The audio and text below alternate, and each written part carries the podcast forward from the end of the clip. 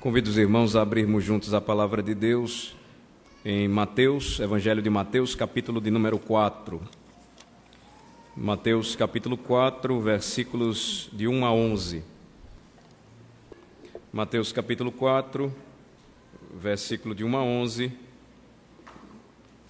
Nós continuamos nossa sequência, nossa série de mensagens sobre este Evangelho e nós aprendemos que este evangelho ele então revela a majestade do nosso rei, nosso rei Jesus Cristo. Um, uma informação inicial, introdutória, ao darmos prosseguimento e estudarmos hoje, ou iniciarmos hoje o estudo do capítulo 4 do Evangelho de Mateus, é que agora nós encontramos uma, uma, um momento, uma transição ou uma mudança de foco a partir do capítulo 4 daquilo que nós estávamos vendo do capítulo 1 até o capítulo 3, é, versículo 12. Até o versículo 12, capítulo 3, do primeiro versículo, do primeiro capítulo até o terceiro capítulo, até o versículo 12, nós notamos uma descrição muito clara, muito vívida e cheia de comprovações bíblicas que o evangelista Mateus ele fez da pessoa de Jesus Cristo como rei. E a partir do versículo 13 do capítulo 3 e entrando agora no início do capítulo 4, nós vamos perceber uma, uma mensagem também muito oportuna a respeito da missão do nosso Senhor Jesus Cristo. Há uma mudança aqui. Nós percebemos que o rei, ele se transforma naquele que leva o pecado de seu povo. E o que nós, nós notamos aqui é que, a, por meio de seu batismo, Jesus então, ele reafirma a sua resolução, a sua decisão de oferecer-se em resgate por muitos. A consequência disto tudo é que este rei também, ele é um sacerdote. Jesus Cristo não somente é o rei de seu povo, mas Mateus ele vai descrever que ele também é o nosso sacerdote e oferecesse a si mesmo, então, denotaria sofrimento da parte do nosso rei. Embora nós observemos a descrição de Jesus agora como aquele que iria sofrer ou deveria sofrer vicariamente por seu povo, ou sofrer como o substituto, o sacrifício de seu povo em favor de seu povo, em nenhum momento nós notamos ele perder a sua realeza. O que eu quero dizer com isto? É que o Evangelho de Mateus, embora tenha o foco principal de revelar a realeza e a majestade de Jesus, também demonstra que este rei é ao mesmo tempo sacerdote e também profeta. São três ofícios, ou um tríplice ofício em um só ministério, em um só redentor. O nosso Senhor Jesus Cristo, como Rei, é aquele que governa sobre tudo e todos, é aquele que cuida e apacenta de seu povo, é aquele que destrói os seus e os nossos inimigos.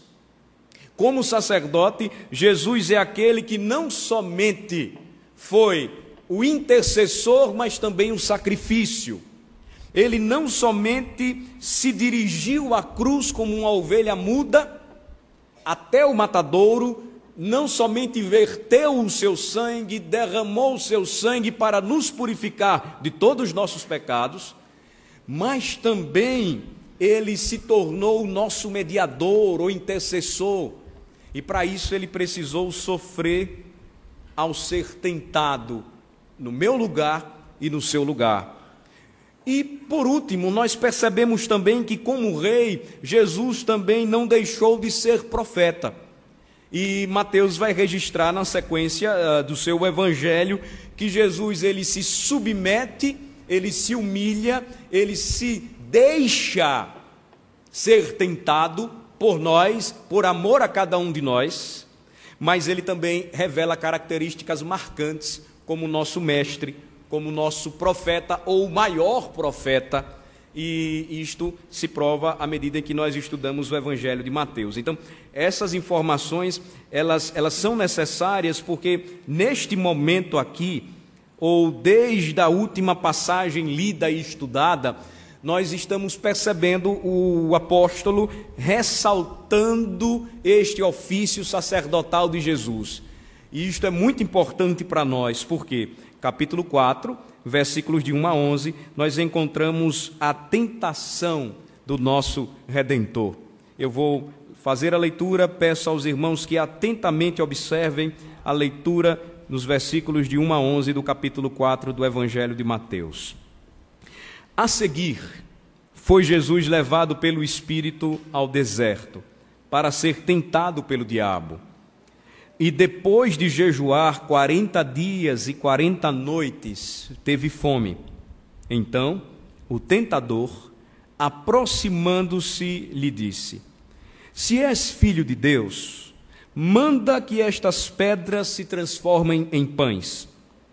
Jesus, porém, respondeu: Está escrito: Não só de pão viverá o homem, mas de toda palavra que procede da boca de Deus. Então o diabo levou a cidade santa, colocou-o sobre o pináculo do templo e lhe disse: Se és filho de Deus, atira-te abaixo, porque está escrito: Aos seus anjos ordenará a teu respeito que te guardem e eles te susterão nas suas mãos para não tropeçares em alguma pedra. Respondeu-lhe Jesus: Também está escrito: não tentarás o Senhor teu Deus. Levou ainda o diabo a um monte muito alto, mostrou-lhe todos os reinos do mundo e a glória deles, e lhe disse: Tudo isto te darei se prostrado me adorares. Então Jesus lhe ordenou: Retira-te, Satanás, porque está escrito: Ao Senhor teu Deus adorarás, e só a ele darás culto. Com isto, o deixou o diabo, e eis que vieram anjos e o serviram. Amém. Oremos ao Senhor. Dá-nos, ó Senhor, o entendimento, a compreensão que tanto necessitamos para aprender mais da tua santa palavra. E com isto, ó Senhor, conhecermos aquele que se fez homem para ser o nosso redentor, o nosso libertador o nosso sacrifício, o nosso Salvador eterno. Ajuda-nos, ó Senhor, porque a nossa mente, a nossa capacidade de absorver, de entender, de nos concentrarmos, ela é extremamente limitada. Cremos que são efeitos da queda, mas sabemos que quando pregamos o teu santo evangelho, falamos de coisas espirituais, e o teu espírito, ele discerne ou nos faz discernir espiritualmente, conhecer espiritualmente estas verdades, de forma que ela não é de maneira alguma, ou ela não está de forma é, alguma distante da mais simples criança ou do mais douto Senhor aqui presente da mais inocente em termos de compreensão e de sabedoria, e daquela pessoa mais entendida e que compreende muitas coisas, porque estamos falando da tua palavra, Senhor, e sabemos que somente o Senhor pode falar nesta noite aos corações, de modo que oramos assim confiados nos méritos de Cristo Jesus e rogamos esta bênção para nós para aquele que prega, para aqueles que ouvem. Amém. Amém. O que nós estamos percebendo aqui, ou o que nós começamos a ver, primeiramente, que não é uma passagem estranha à grande maioria, pelo menos por um momento ou por um, uma vez nós já lemos esta passagem dos evangelhos, ou até mesmo é, ouvimos uma história a respeito da tentação de Jesus ou até mesmo assistimos através de algum filme falando ou relatando a respeito da história de Jesus este momento. Na realidade, no domingo passado, isto foi descrito para aqueles que participaram e assistiram a, a cantata Maior Amor, a descrição a respeito da tentação de Jesus em uma narrativa bíblica ao mesmo tempo cantada. De modo que é, isto nos ajudou bastante para o que nós vamos ver e trabalhar hoje. E alguns detalhes é que precisam ser aqui ressaltados na medida em que estivermos analisando e expondo este texto. Primeiramente, eu quero convidar os irmãos para lermos juntos o versículo primeiro. Como fazemos de costume, lendo juntos a palavra de Deus, ajudamos a fixar em nossa mente a, a, mensagem, a mensagem que estamos ouvindo. Então vamos ler juntos o versículo de número 1. Vamos ler? A seguir, foi Jesus levado pelo Espírito ao deserto para ser tentado pelo diabo. Notem bem, o que Mateus narra é que na sequência do batismo, Jesus então foi levado pelo mesmo Espírito que desceu simbolicamente sobre ele em forma de pomba, que veio sobre ele confirmando a sua vocação e o seu ministério. Na sequência, este mesmo Espírito, quem é ele? A terceira pessoa da Trindade Santíssima, Deus o Espírito Santo, leva Jesus para o deserto. E ele faz isto com uma, um, objetivo, é, um objetivo claro. Versículo 1 que vocês leram comigo diz aí para a gente, ou diz para nós. Jesus foi levado pelo Espírito ao deserto, imediatamente ele, ele foi levado, nos narra outro evangelho, e com um objetivo claro, para ser tentado pelo diabo. Jesus, ele primeiramente se humilha, assumindo aí o seu ofício sacerdotal, quando nós percebemos é, ele conferindo, ou melhor falando, ele convencendo o apóstolo João Batista de que deveria ser batizado para que se cumprisse toda a justiça. João não entende. Ele diz: Mas Senhor, eu é que precisava ser batizado, e o Senhor agora está me pedindo uma coisa absurda. Jesus então disse: Deixa, isto precisa acontecer, porque assim convém cumprir tudo aquilo que foi dito a meu respeito. Ele começa a se humilhar a partir daí. A sua humilhação já é vista quando ele, sendo rei, se submete a um nascimento extremamente simples. Ele se faz homem, sendo rei dos céus e de toda a terra. Mas o seu ministério precisava continuar. Ele estava em contínuo progresso. E o que ocorre? Depois de receber a confirmação dos céus, versículos 16 e 17 do capítulo 3, verifiquem comigo, capítulo 3, versículos 16 e 17. Jesus é batizado. Quando ele sai da água, os céus se abrem, o Espírito de Deus desce sobre ele, vem sobre ele, e uma voz dos céus dizia: Este é o meu filho amado, em quem me comprazo o seu ofício sacerdotal implicava também em que ele provasse aquilo que todo pecador provava e ainda hoje prova diariamente, que é a tentação. E de modo que, quando os, o Espírito leva com um objetivo claro, ele o leva para que o inimigo ou o maior opositor do Senhor pudesse então prová-lo ou como diz o verbo no versículo de número 1, capítulo 4, tentá-lo. Como nós percebemos, ou como quando nós lemos esta passagem, nós percebemos a estrutura aqui montada ou criada pelo tentador. Quem é ele? O diabo. A palavra diabo quer dizer aquele que acusa, o acusador. O diabo, como tentador e acusador, ele sempre tenta convencer o tentado que a sua proposta é melhor do que a de Deus.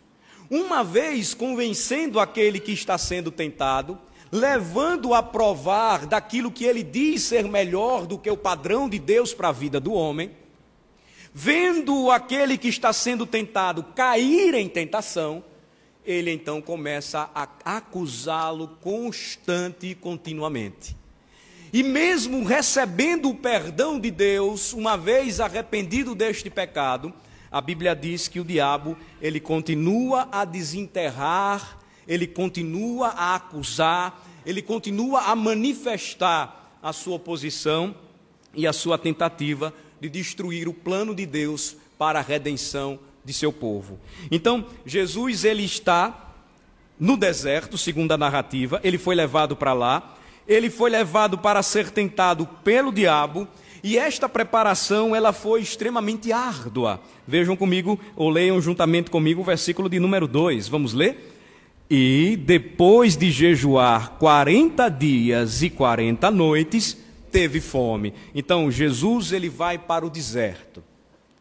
No deserto, Jesus então jejua 40 dias, 40 noites. Ele passa este período em constante reflexão, meditação, contemplativa na presença do Pai.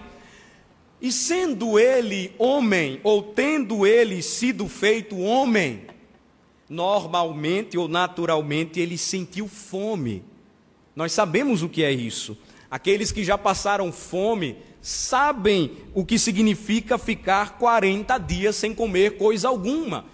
Na realidade, eu penso que a maioria que está aqui presente, e isto inclui até mesmo a mim, não sabe o significado de passar pelo menos três dias sem comer coisa alguma. Alguns poucos aqui experimentaram isso, talvez.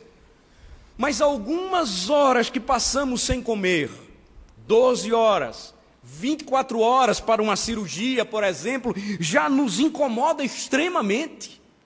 Agora, imaginem vocês, Jesus, ele jejua, e o jejum aqui tem por objetivo uma maior, uma maior consagração e preparação para o que ele enfrentaria. Ele não foi levado para o deserto sem saber o que iria acontecer, ele foi levado para ser tentado pelo diabo e depois que ele passou este período jejuando, e que então a sua humanidade revelou uma aparente fragilidade, porque ele começou a sentir fome, entra em cena o tentador. Então, são três tentações apresentadas aqui, e em todas elas o diabo ele utiliza a palavra de Deus. Vamos ver. A primeira delas, versículo de número 3. Leamos. Então o tentador, aproximando-se, lhe disse: Se és filho de Deus, manda que as pedras se transformem em pães. Vejam só, a estrutura da tentação. Satanás ainda hoje faz a mesma coisa com os filhos de Deus. Ele tenta, ele se aproxima, ele procura ganhar o coração daquele homem ou daquela mulher, daquele jovem ou daquela criança, em um momento de fragilidade ou de fragilização. Jesus estava com fome e o tentador ele vai diretamente naquilo que estava Jesus necessitando ou necessitado. O tentador se aproxima e ele diz o seguinte para Jesus: Se tu és o filho de Deus, resolve esta situação imediatamente. Percebam as conexões. No capítulo anterior, ou final do capítulo anterior, o que foi que o pai disse e João, o profeta, e todos os presentes ouviram acerca de Jesus. Este é o meu filho amado.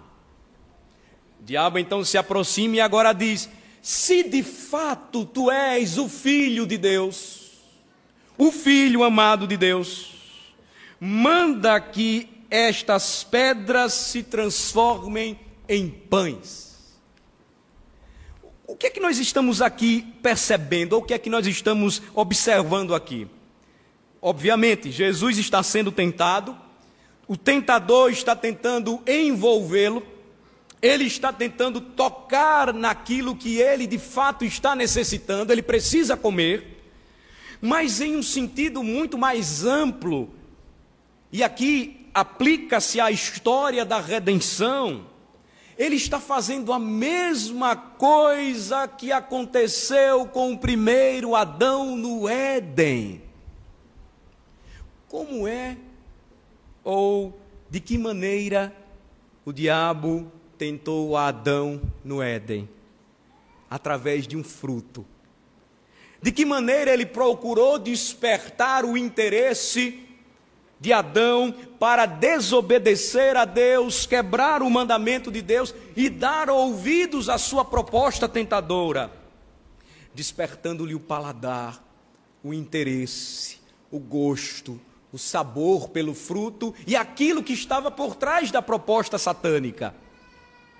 Contudo, meus irmãos, existe aqui uma diferença extremamente importante entre o primeiro Adão e o último Adão.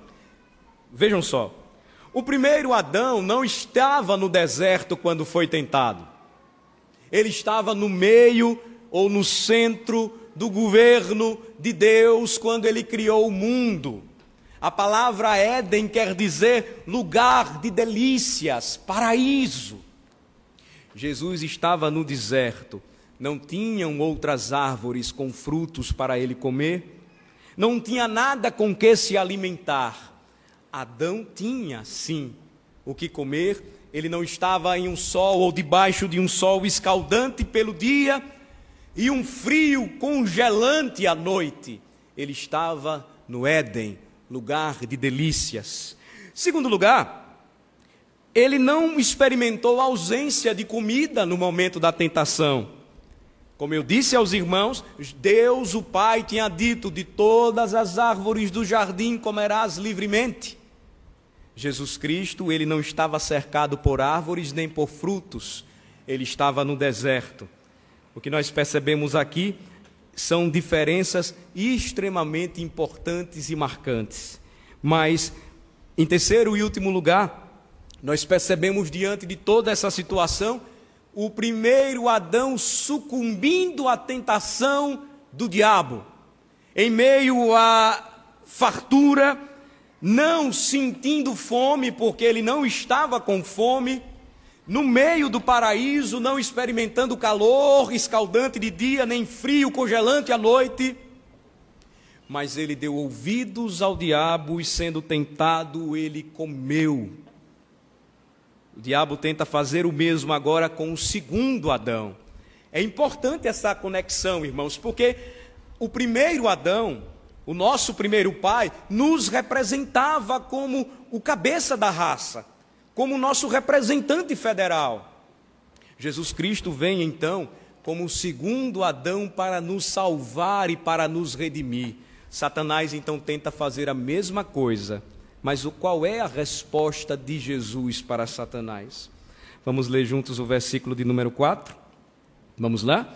Jesus, porém, respondeu: Está escrito: Não só de pão viverá o homem, mas de toda a palavra que procede da boca de Deus. Jesus é tentado, nós é, não conseguimos, é, é impossível para nós é, é, é mensurar, medir a extensão da tentação de Jesus. Há um mistério envolto em toda esta história, porque nós sabemos que Jesus ele tinha poder e ele poderia de imediato é, extirpar Satanás de sua presença. Mas para que se cumprisse toda a justiça, ele se submete. Satanás então diz: Você não é o filho de Deus? Mande que as pedras se transformem em pães e você vai comer e matar a sua fome. Jesus então cita a Escritura ele cita a autoridade da Escritura, ele cita Deuteronômio 8, versículo 3, e ele diz: Não só de pão viverá o homem. Ele remete a história, ou ele lembra a Satanás, ao diabo, a história da redenção do povo de Deus, quando sustentado no mesmo deserto pelo maná. O maná era um pão celeste, saborosíssimo, que Deus fazia cair sempre no final de cada tarde, para alimentar o seu povo que, peregrino ou encaminhada, não tinha tempo para é, se organizar. Na realidade, no deserto não tinha como plantar coisa alguma. E quando isto aconteceu, a palavra que Deus disse para o povo através de Moisés foi justamente esta citada pelo nosso Senhor Jesus Cristo. Não só de pão viverá o homem, mas de toda palavra que procede da boca de Deus. Satanás, ele tentou despertar no Senhor uma falsa confiança na providência de Deus. Mas vejam que o nosso Senhor, ele responde firmemente, confiando na providência de Deus. O pão que nos alimenta, o sustento que nós temos, as, a, as provisões que nós recebemos, todas elas procedem pela autorização divina.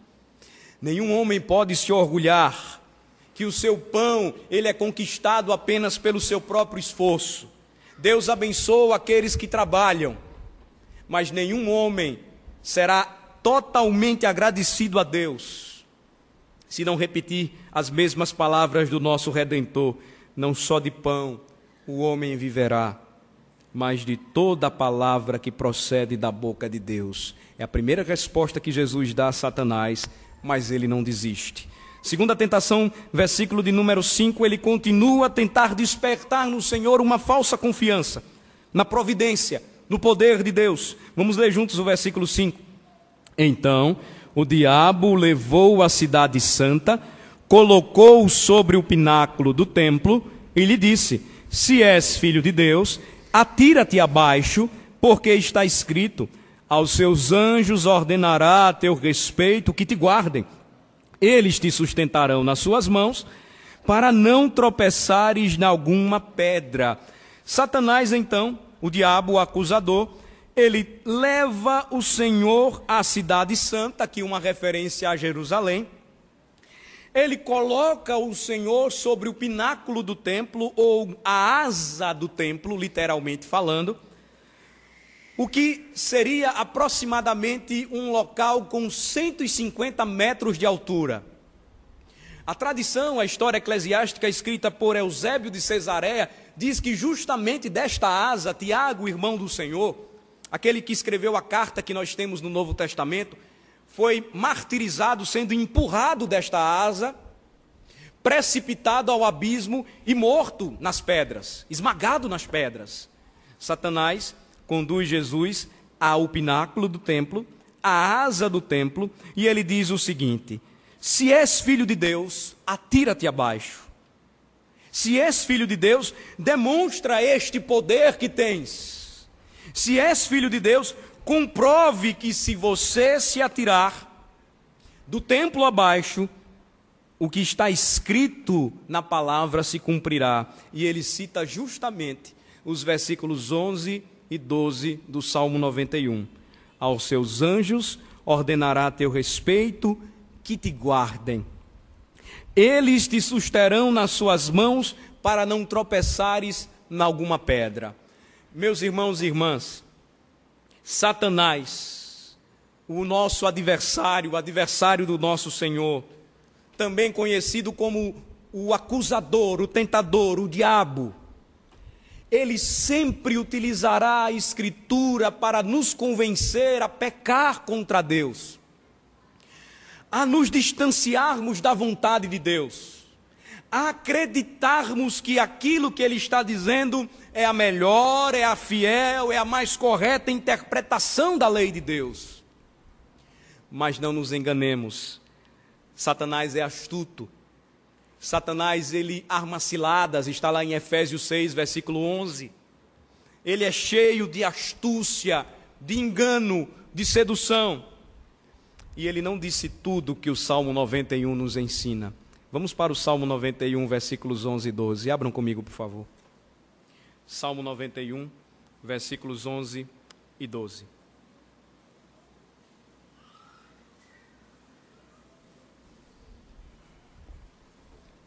Vocês leram comigo, ele cita o versículo 11 e diz: Aos seus anjos ordenará a teu respeito que te guardem.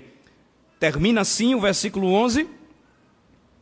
Vamos ler juntos no Salmo 91, versículo 11. Porque aos seus anjos dará ordens a teu respeito para que te guardem em todos os teus caminhos.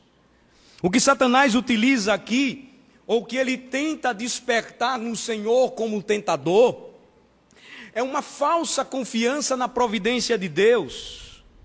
E de fato, Isto acontece e ocorre com muitos cristãos quando não entendem que a promessa do Senhor de nos guardar é se andarmos nos caminhos do Senhor. Eu vou ser mais prático. Às vezes nós oramos por saúde. Às vezes nós oramos a Deus para que a nossa saúde seja restabelecida ante um problema dificílimo que estamos enfrentando. Mas muitos que oram ao Senhor pedindo saúde não vão ao médico, são negligentes.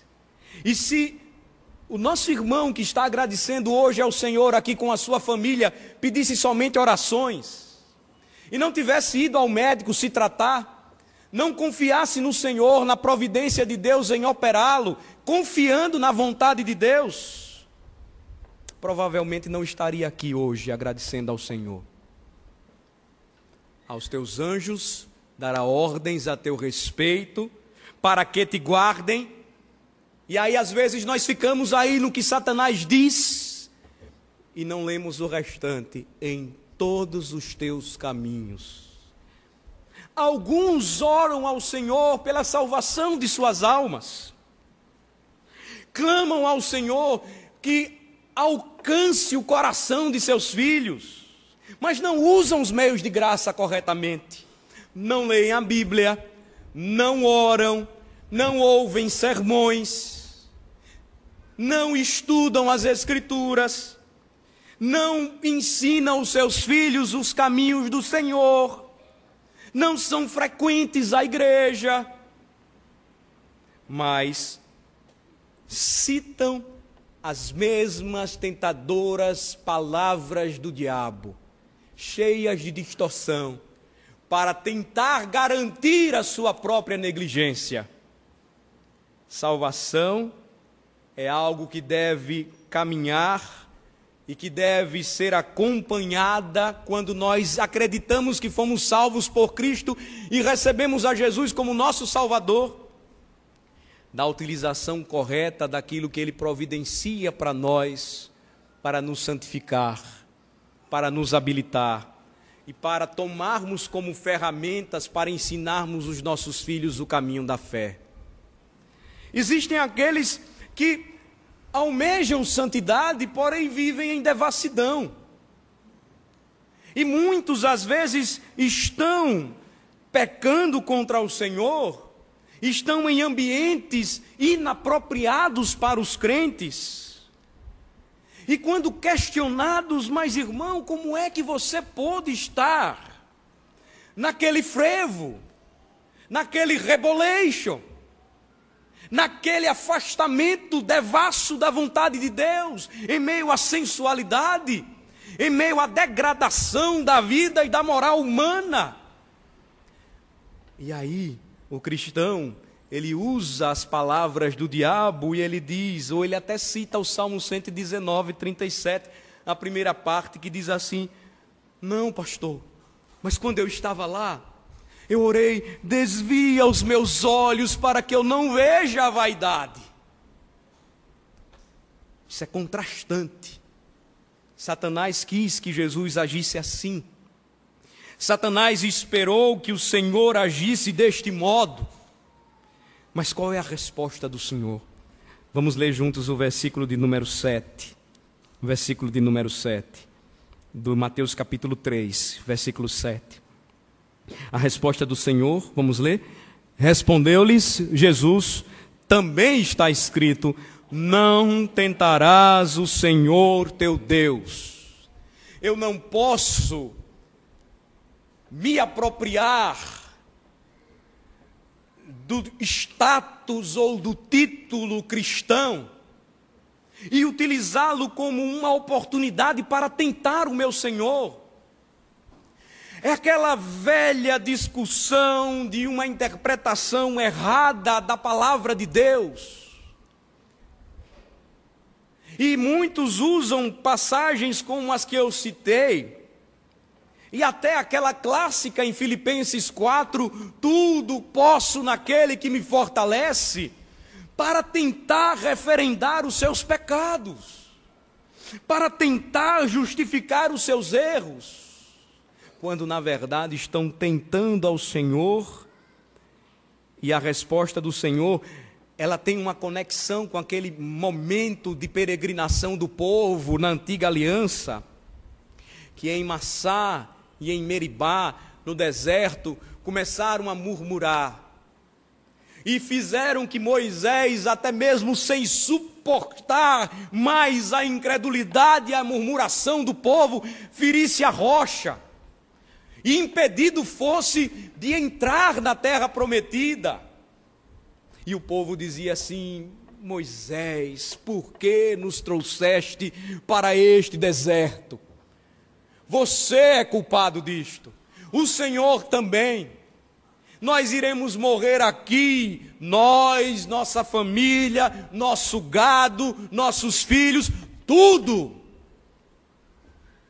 E o Senhor pesou fortemente a sua mão sobre o seu povo naqueles dias, porque eles tentaram o Senhor, quando o Senhor mesmo disse que os seus anjos iriam guardá-los em todos os teus caminhos eles precisavam seguir os caminhos do Senhor.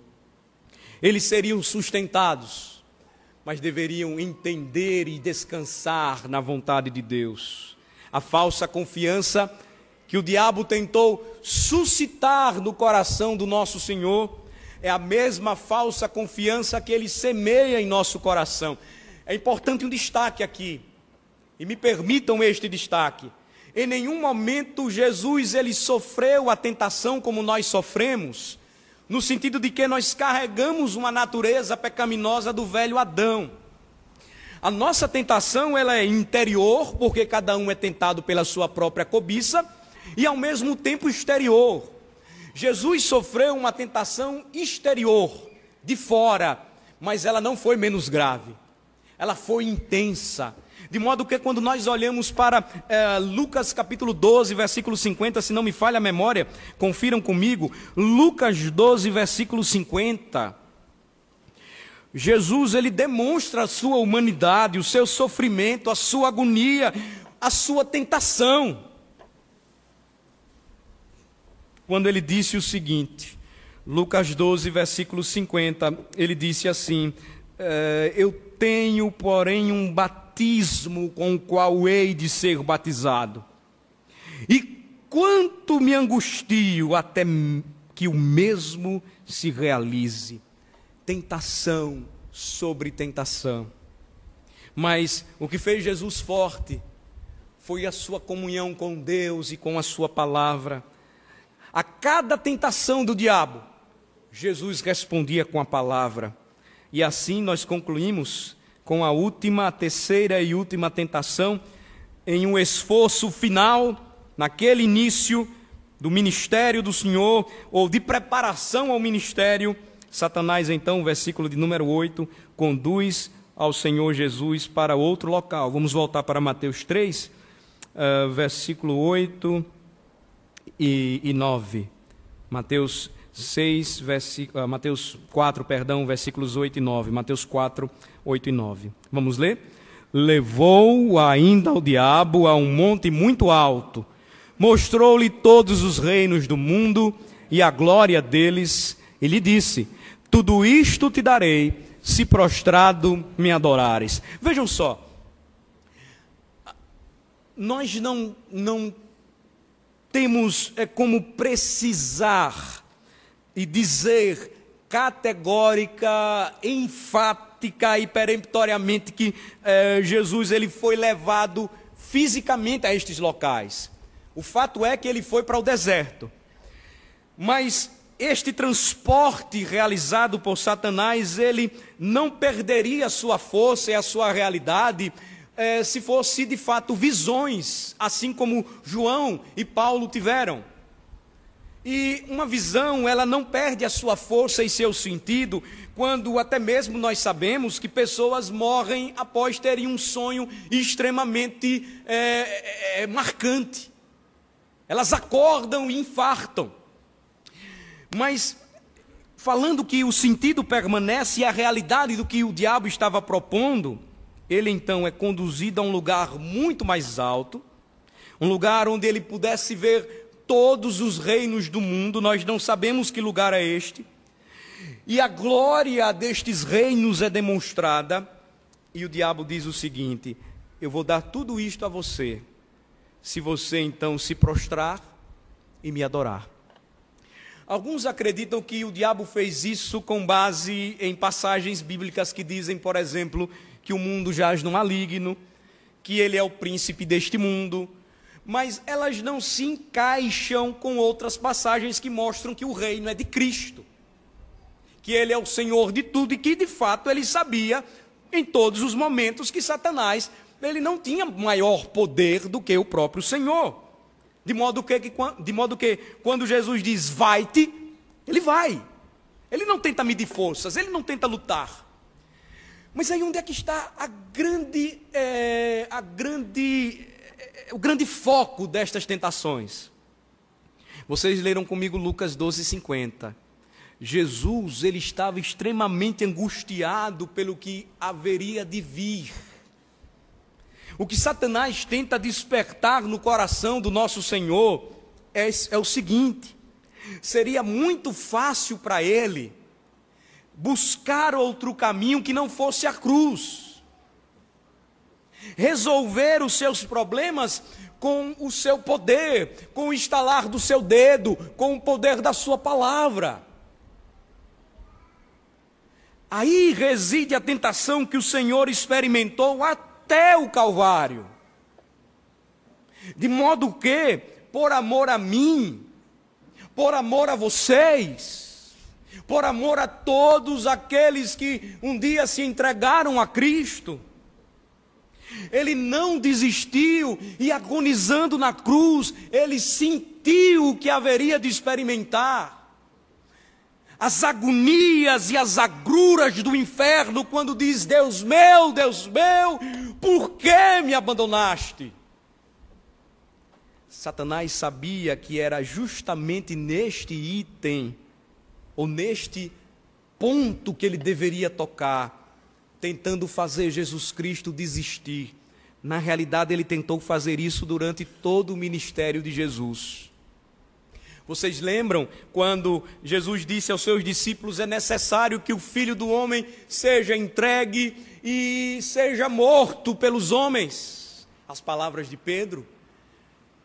Vira essa boca para lá, Senhor. Nada disso irá lhe acontecer. Nós estamos aqui, iremos protegê-lo.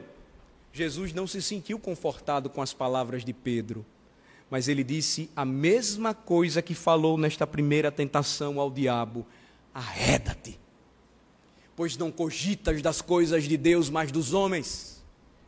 Ele queria evitar que Jesus chegasse até a cruz, porque chegando na cruz, Jesus conseguiria redimir o seu povo, libertar a sua igreja, salvar a sua descendência e destruir as obras do diabo. Então, ele apresenta esta terceira e última tentação. E qual é a resposta do nosso Senhor? Versículos 10 e 11, nós concluímos então. Então Jesus lhe ordenou: Retira-te, Satanás, porque está escrito: Ao Senhor teu Deus adorarás e só a ele darás culto. Com isto o deixou o diabo, e eis que vieram anjos e o serviram. Jesus então responde mais uma vez com as Escrituras. Ele cita um mandamento que diz que só devemos adorar ao Senhor, só a Ele prestar culto. E Satanás de fato estava condenado, de fato estava condenado ao fogo eterno, porque desejou adoração e não se submeter prostrado em louvor e santo reconhecimento a Deus de que somente Ele reina. Jesus responde com a palavra, mas antes ele demonstra o seu poder real. Sendo sacerdote, ele não abdicou de ser rei. E ele então diz: Vai-te, Satanás, vai-te, porque está escrito. E ele então diz: Ao Senhor teu Deus adorarás e só a Ele darás culto. Quando ele então supera e ele vence estas três tentações, o que acontece no versículo de número 11 é que o diabo imediatamente o atende. Nós vamos perceber isso quando Jesus, durante o seu ministério, expulsa demônios e os demônios tremem ante a presença do Senhor. E Satanás ele não podia resistir a um rei tão poderoso. E após isso, então, os anjos eles se aproximam e eles o servem. Eles agora satisfazem as necessidades do rei, as necessidades do rei. Quais são as aplicações finais para nós, irmãos? É, e que procuremos guardá-las em nosso coração nesta noite. A primeira delas é que nós devemos resistir ao diabo, e a Bíblia diz: fugir, resistir ao diabo, ou resistir ao diabo, e ele fugirá de vós. Do mesmo modo que ele fugiu da presença do Senhor, a Bíblia nos diz que se nós o resistirmos, ele também não ficará diante de nós. Como é que nós devemos fazer isto? Nós devemos resistir ao diabo apelando às Escrituras. Vejam como Jesus fez isso por três vezes consecutivas. Agora nós precisamos refletir e entender a razão pela qual muitas vezes nós não resistimos ao diabo. Por que razão nós caímos com constância? Por que razão nós somos fracos e tentamos justificar a nossa fraqueza dizendo: Mas, pastor, a carne é fraca, eu não aguentei. Por que razão sempre procuramos encontrar e dar as mesmas desculpas diabólicas? para as nossas constantes quedas, para a nossa desobediência, para a nossa incredulidade, para a nossa falta de fé, falta de compromisso. Por quê? Porque nós não estamos apelando às Escrituras todas as vezes que somos tentados pelo diabo. Lembrem-se, sozinhos nós não iremos jamais ganhar esta batalha mas a Bíblia diz que maior é aquele que está em nós do que o que está no mundo. Precisamos apelar para as Escrituras sempre. E isto implica em conhecermos a Deus como ele se revela nas Escrituras. O analfabetismo bíblico em nossos dias é tão grande que, vez por outra, nós encontramos pessoas. Uh, tentando encontrar passagens na Bíblia que inexistem. É comum. Pastor, uh, onde é que diz na Bíblia? Onde é que eu não estou encontrando? Eu perdi a minha chave bíblica. Faça por onde que eu te ajudarei. Você não vai encontrar nunca. Pastor, mente vazia, oficina do diabo, eu não estou conseguindo encontrar, eu perdi a minha chave bíblica, você pode me ajudar? Leia Rui Barbosa analfabetismo bíblico, falta de leitura, de conhecimento das Escrituras. E irmãos, este é um exercício constante. Lembram-se das sete resoluções para o ano novo que muitos de nós aqui é, assumimos diante de Deus? Uma delas era um comprometimento de lermos a Bíblia o ano todo, toda a Bíblia durante o ano de 2012. Você começou a fazer isso? Se você não está fazendo isso, tenha cuidado. Satanás vai tentar enganar você e vai tentar fazer você cair do mesmo modo como você tem caído, porque você não está sabendo utilizar a escritura corretamente nem apelar para ela. Isso é muito importante. Nós precisamos conhecer as escrituras. Como Jesus fez, nós só venceremos a tentação se fizermos assim também. Segundo lugar, Jesus como representante de seu povo, ele prestou, e nós vemos isso aqui, vicariamente, ou seja, substitutivamente, a obediência que Adão, como representante da humanidade, deixou de prestar. Adão falhou, Cristo cumpriu a vontade de Deus.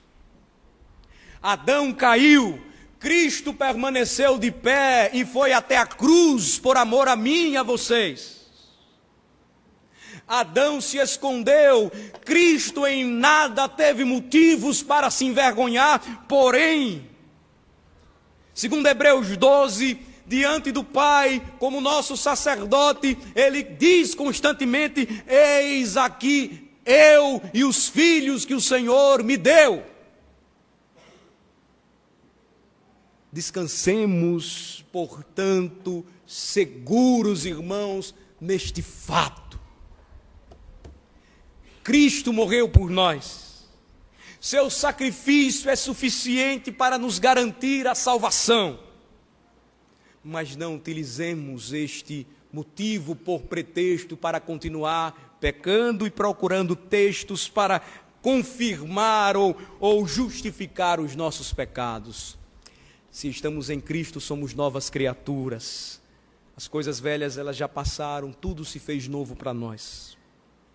Terceiro e penúltimo ponto, recebamos então, irmãos, é, com conforto ou confortados o fato de que temos um sumo sacerdote que, tendo sido ele mesmo tentado, está habilitado a nos socorrer em nossas tentações. Hebreus 4, versículos de 14 a 16. Se você puder anotar, anote.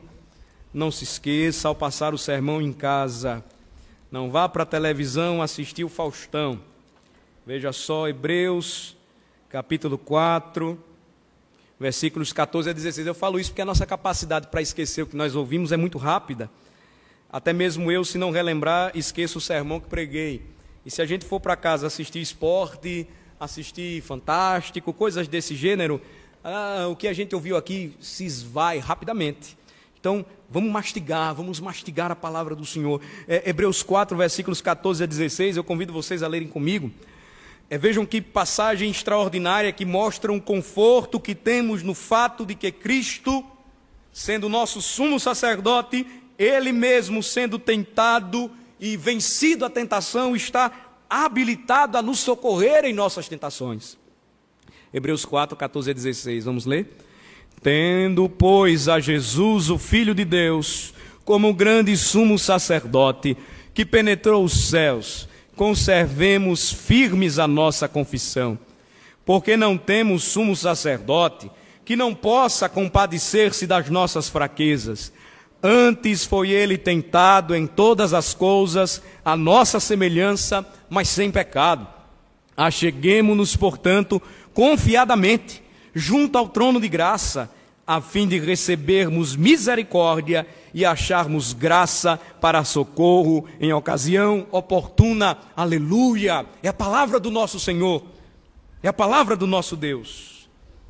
Finalmente, quarto e último lugar ao negar-se, a dar ouvidos ao diabo, Jesus, ele recebeu as mesmas bênçãos que Satanás lhe ofereceu. É fato.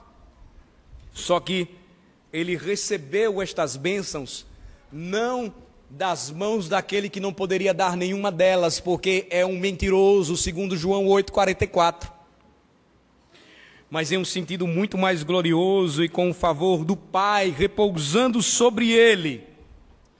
Nós percebemos Jesus recobrando as suas forças para resistir fisicamente àquilo que ele tinha que enfrentar pela frente. E aí os anjos se aproximam para assisti-lo, e a autoridade que ele recebe do Pai para proclamar o Evangelho sobre os reinos do mundo, ela é clara à medida em que nós lemos o Evangelho de Mateus é uma última menção que nós devemos fazer e que seja encorajamento para todos nós que estamos aqui nesta noite. Não troque as supostas bênçãos que o diabo está oferecendo a você, todas as vezes que você é tentado e que eu sou tentado, pelas verdadeiras, reais e concretas bênçãos que Cristo já nos prometeu antes da fundação do mundo e tem dado a nós em Cristo. Nós oramos isso, ou oramos sobre isto inicialmente, uma oração de gratidão. Uma oração que nós fazemos sempre juntos como igreja, mas que primeiro nos faz lembrar do maior presente que o diabo jamais poderá dar a homem algum: a salvação, a redenção, o céu. Porque aquilo que nós experimentamos nesta vida, irmãos, é passageiro. A saúde é restaurada, mas um dia nós vamos adoecer de novo é o caminho que nos prepara para a eternidade. Mas o duro e o triste é alguém partir desta vida para a eternidade sem Cristo, sem os tesouros celestiais, sem a salvação. Isso é terrível, é terrível, é terrível. Portanto, irmãos, não nos esqueçamos que ao sermos tentados, usemos a palavra. Abusemos de usar a palavra. Palavra de Deus, não palavra de homens. E saibamos que Deus sempre nos dará as bênçãos que precisamos e basta-nos apenas confiar que a sua providência santa e sábia sempre estará sendo derramada sobre nós à medida em que nós temos a fé fortalecida e a certeza de que nós temos Jesus Cristo como nosso único e suficiente Salvador. Que esta mensagem conforte a igreja, que esta mensagem esclareça para muitos aqui nesta noite o que é o Evangelho e por que pregamos a Jesus Cristo. Porque não há nenhum outro nome dado entre os homens pelo qual importa que nós sejamos salvos. Amém. Amém. Senhor, nosso Deus e nosso Pai, te louvamos por tua santa palavra e porque a, a real situação, a posição que o Senhor nos proporcionou nesta noite como adoradores, ela só foi possível porque Jesus Cristo, como nosso sumo sacerdote, como nosso único mediador e intercessor, ele foi fiel em tudo. Ele foi tentado por amor a cada um de nós. E ele venceu todas as tentações para que se tornasse habilitado a nos socorrer todas as vezes que fôssemos tentados. Louvamos o teu nome, Senhor Deus, por esta graça. E pedimos ao Senhor Deus fé para jamais rejeitarmos este privilégio que temos de acesso à tua presença.